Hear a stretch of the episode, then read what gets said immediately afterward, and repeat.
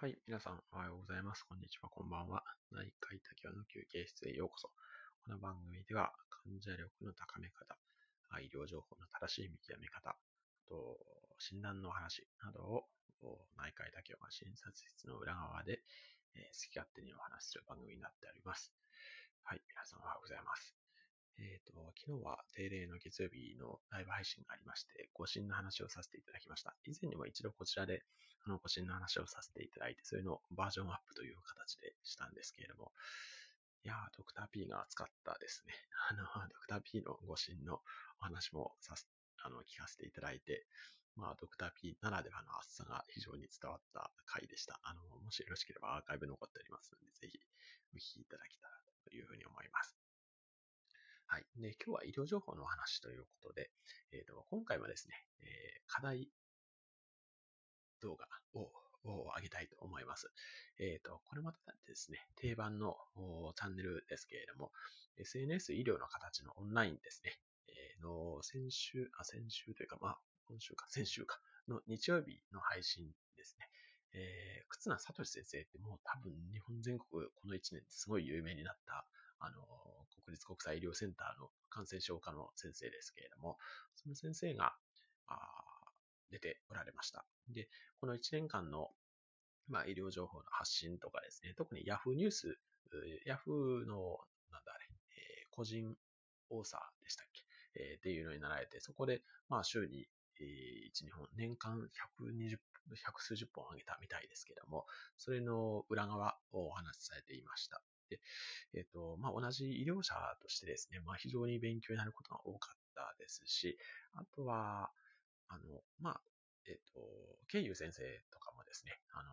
述べられてたんですけれども、この1年ですね、その、えっ、と、コロナに関しては、まあ、初めはもう本当にわからなかったんですよね。もう暗中模索というか、まあ、中国のあの、市場でなんかよくわからん肺炎ウイルスが出たみたいなところから始まってですね、ただ、あの、この1年すごい数の論文も出てきまして、多分何百とか何千とかいう数の論文が出てきてたと思うんですけれども、で、えっ、ー、と、まあ今も、今まさにワクチンが打ち始めているっていう、で、まあ治療薬に関しても、まあ特効薬は当然ないんですけれども、いろんなこう試験、臨床試験っていうのがされているっていう、そういう状況で、まあ非常にこの1年のそのコロナの動きだけを追っていっても、このエビデンスって、まあ、科学がどういうふうにこう、蓄積されていくかっていうのはすごいわかる回だった。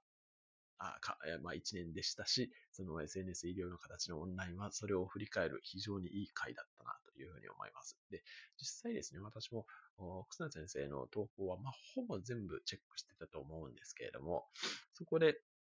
あの、微妙にこの分かることが増えていくっていうことですね。で、えっと、ケイユ先生も言われてましたけど、白黒ではなくて常にグレーで、それが濃いグレーか淡いグレーかっていう、そういう感じで我々は判断してるんですね。で、えっと、よくわからない、えーものがどちらかの方に寄っていくっていう話し方をされてましたけど、まさにその通りで、あの、我々もわからないことはわからないんです。ただ、わからないことをわからないということの難しさいかにもですね、こう、専門家はですね、わからないことをわかるように言ってしまっていることは非常に多くありまして、まあ、これは次回も込めてなんですけれども、ただ、あの、わからないことはわからないと。エビデンスがないことはエビデンスがないというっていうのは、やっぱり科学者としてはあるべき姿かなというふうに思っていて、まあ、あの、ぜひ皆さん、あの、動画をご覧になってですね、えー、感想とか、あ私はこういうふうに思いましたっていうのをコメントレターなどでいただけたらなというふうに思います。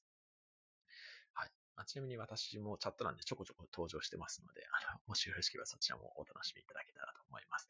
はい。というわけで、えー、今日も体も心も健康にということで幸せな一日でありますように、お相手は内科医の竹雄でした。